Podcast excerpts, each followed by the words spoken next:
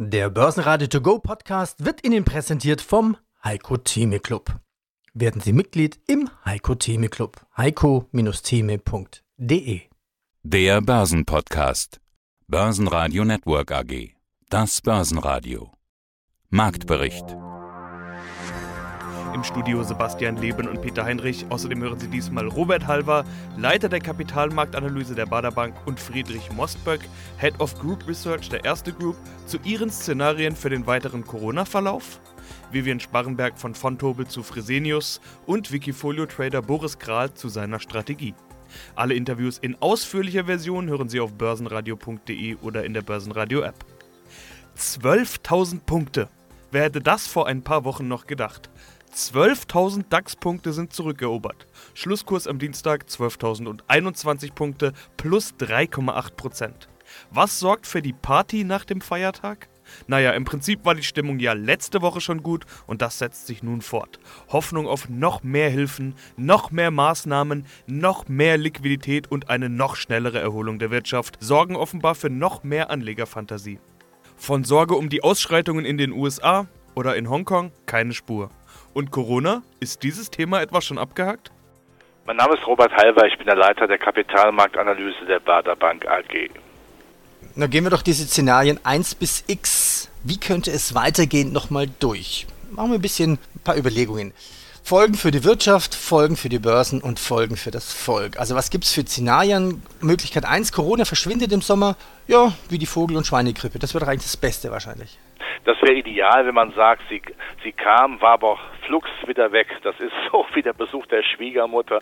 Sie kommt Pfingsten, aber sie ist auch abends wieder weg. Ja, nein, äh, Spaß beiseite. Das ist natürlich äh, die Wunschvorstellung, aber so wird es nicht sein. Im Herbst kommt sie wieder.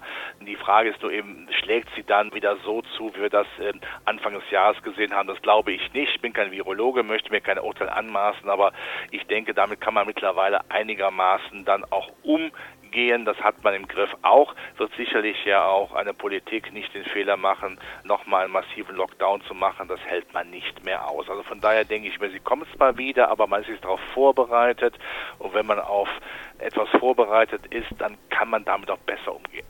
Gut, das wäre jetzt mein Szenario 2 gewesen, Corona kommt wieder. Bleiben wir nochmal bei Szenario 1, Corona verschwindet im Sommer. Was heißt das für die Wirtschaft und für die Börsen? Das wäre wunderbar, wenn es weg ist, dann könnten wir sehr schnell wieder zu einer, ja, zu einer Normalisierung zurückkehren. Zwar mit deutlich mehr Schulden, aber die Schulden werden ja für Notenbanken getrieben und im Augenblick sehen wir auch, dass ja für alles Geld da ist. Man wird dann die Geldschleusen noch mal etwas weiter aufmachen, auch in Europa, um Europa zusammenzuhalten. Die Eurosklerose ist ja mittlerweile wieder da und deshalb macht ja auch Deutschland mittlerweile eine 180-Grad-Wende dreht sich hin zu Eurobonds mit dem Rettungsplan, also dem Motto Geldgeschenke erhalten die Freundschaft, Europa soll zusammenbleiben. Und wenn man da sieht, Europa bleibt zusammen, die Konjunktur wird besser, ist das auch für die Aktienmärkte dann positiv selbst wenn dann die Konjunktur äh, sich wieder etwas belebt, glaube ich nicht, dass die Notenbanken hier einen Rückzug antreten werden. Wir kommen aus der Vollalimentierung, aus der Vollpension im Fünf-Sterne-Hotel nicht mehr raus. Mein Name ist Fritz Mosberg, ich bin Head of Group Research der Erste Group Bank AG in Wien. Zweites Szenario, kommt eine Welle. Das war ja auch Ihre Voraussetzung. Diskutieren wir das mal. Also überlegen wir mal, es käme eine zweite Welle. Dann ist ja noch die Frage, wird es dann einen zweiten Shutdown für die Wirtschaft geben? Kann sich das überhaupt jemand leisten? Aber was hätte das für Folgen für die Wirtschaft? Ein L, ein U, ein W? V können wir fast ausschließen oder sogar ein M vielleicht? Na, das, das V kann man ausschließen, das hat es nicht gegeben. Das ist schon abgehakt. Wir glauben an und für sich auch nicht an ein langes L. Wir glauben eigentlich, wie gesagt, wie vorher ausgeführt, aus aktueller Sicht ein, an ein langsames, graduelles U sozusagen, wo sich die Wirtschaften jetzt nur rein auf die auf reale Wirtschaft gesprochen langsam auch über das Jahr 2021 erholen wird. Ich kann jetzt nicht sagen, ob eine zweite Infektionswelle kommt. Das wird wahrscheinlich niemand sagen können. Das kann auch der beste Virologe aus aktueller Sicht nicht sagen. Das, was ich sagen kann, ist, dass es bisherige massive Einschnitte gegeben hat, auch im Verhalten von Personen. dass das, glaube ich, breit in der Bevölkerung angekommen ist. Und sollte eine zweite Welle kommen, dann sind wahrscheinlich auch viele Schichten in der Bevölkerung bereits darauf eingestellt, wie man sich dann auch zukünftig verhalten wird müssen. Das wird wahrscheinlich schneller äh, passieren können, sollte überhaupt eine zweite Welle kommen. Deswegen glaube ich, dass die Reaktion eine effizientere sein wird und dass selbst bei einer zweiten Infektionswelle wahrscheinlich die wirtschaftlichen negativen Effekte nicht so stark sein werden, wie sie in der ersten Welle bis dato so massiv waren. Ich gehe jetzt einmal nicht davon aus, dass eine zweite Welle kommen wird, aber natürlich, äh, wahrscheinlich über den Sommer ist es eher auszuschließen, aber man weiß natürlich nicht, wie sich das Virus äh, vor allem dann wiederum in den kälteren Monaten wahrscheinlich September, Oktober, November verhalten wird und ob die Durchseuchungsgefahr sozusagen äh, so äh, gering ist, aller Voraussicht nach, dass das wiederum in einer zweiten größeren Welle enden wird. Kann ich aus heutiger Sicht nicht sagen. Bei der Lufthansa steht nun endgültig das Rettungspaket. Der Aufsichtsrat hat der Einigung mit der EU zugestimmt. Nun muss noch die Hauptversammlung zustimmen. Die Lufthansa-Aktie steigt 3,6%, ist damit aber gerade mal im DAX-Mittelfeld. Im Sog dieser Meldung stieg MTU mit plus 10% an die DAX-Spitze, die Autobauer hoffen auf Kaufanreize und die Aktien legen zu, Daimler mit plus 7,7% auf Rang 2 im DAX, VW plus 5,9%, BMW plus 5,3% und ebenfalls unter den Topgewinnern BASF mit 6,7% plus. Hier wirkt unter anderem eine Kaufempfehlung, generell legen aber die Verlierer der Corona-Krise besonders zu. Einziger Verlierer mit minus 2,1% ist Wirecard. Mein Name ist Vivian Sparenberg und ich bin Produktmanagerin bei Frontobel. In Deutschland gibt es ja so verschiedene Player, aber vor allen Dingen ein großer Konzern ist hervorzuheben, nämlich Fresenius. Im DAX gleich zweimal vertreten mit Fresenius und eben der Dialysetochter Fresenius Medical Care. Wie gut steht denn Fresenius da? Fresenius steht eigentlich relativ gut da, gerade wenn man sich mal den DAX angeguckt hat. Vielleicht nicht heute, wo wir 400 Punkte im Plus sind, sondern gerade in den Zeiten, wo die Corona-Pandemie richtig äh, stark eingeschlagen hat, dass die ganzen Industriekonzerne hier wirklich in die Knie gegangen ist. Alles, was konjunkturabhängig oder halt industrieabhängig ist, wo man darauf setzen muss, dass Autos abgenommen werden, dass Leute in Bankfilialen gehen oder auch Versicherungen, die jetzt vielleicht Versicherungsprämien höher bezahlen müssen als sonst, ist eine Fresenius und auch eine Fresenius Medical Care schon anders aufgestellt gewesen, gerade weil sie natürlich auch einen ganz anderen Geschäftsbereich haben. Fresenius wird ihm als grundsolide anerkannt, gerade dass sie durch ihre Diversifikation hier mit den drei Geschäftsfeldern relativ gut aufgestellt sind. Die Dialysetochter Fresenius Medical Care, aber auch die Helios Kliniken, die sie betreuen, wo Spanien und Deutschland hier zugezählen und halt auch die gesteigerten Kapazitäten jetzt natürlich machen mussten aufgrund der Corona-Krise.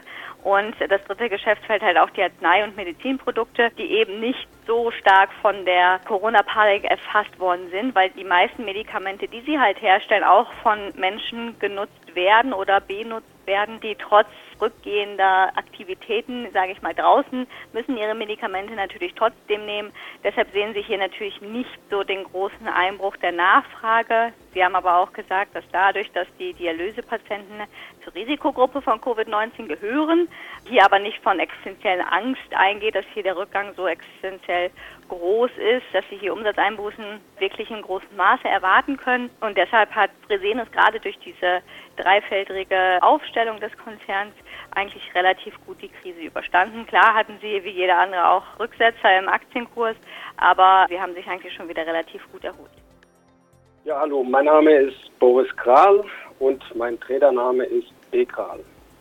Und da bist du auf Wikifolio unterwegs mit deinem Wikifolio Pure Folio Worldwide. Rund 50% Performance plus seit Mitte 2016, plus 17,7% stand jetzt in einem Jahr, also in den letzten zwölf Monaten. Das Interessanteste aber, du warst auf Performance Allzeit hoch und dann kam der Crash, hat dich voll erwischt, wirklich steiler Absturz, danach aber auch wieder steiler Anstieg. Also das, was man in den letzten Wochen so oft gehört hat, diese V-Formation, die echte V-Formation, die sieht man bei dir fast. Du bist noch nicht ganz wieder auf dem Hoch, aber die Richtung ist, glaube ich, ganz klar. Wie hast du das erlebt? Hast du gewusst, dass deine Strategie funktionieren wird oder hast du da schon gezittert? Also ich habe da überhaupt nicht gezittert. weil ich weiß, welche Qualität die Unternehmen haben, die bei mir im Portfolio mit drin sind.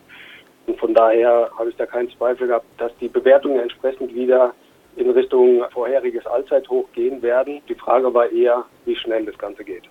Und jetzt hast du schon was ganz Richtiges gesagt, nämlich die Qualität deiner Unternehmen. Genau das ist ja deine Strategie. Also Value, du machst fundamentale Analyse, suchst nach dem inneren Wert einer Aktie, äh, suchst eben genau diese guten Aktien. Wie gut funktioniert das in einem emotional getriebenen Markt wie 2020?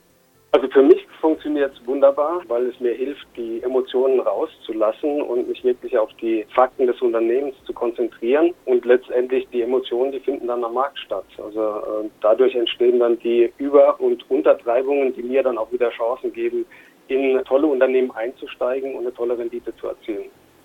Jetzt ist Value Investing ja nicht gleich Value Investing, da gibt es diese klassischen Vorbilder Warren Buffett und Co. Aber es gibt ja auch das, was sich Modern Value nennt. Einige Value-Investoren orientieren sich jetzt eher in diese Richtung, also dass nicht mehr die klassischen Werte KGV oder sonst was zählen, sondern eher in Richtung diesem starken Burggraben. Wo siehst du deine Vorbilder? Bist du eher der Buffett-Jünger? Ich bin eher ein Buffett-Jünger, wobei der sich ja auch deutlich weiterentwickelt hat im Laufe seiner Karriere und auch durchaus moderne Elemente in seine Strategie inzwischen mit einfließen lässt.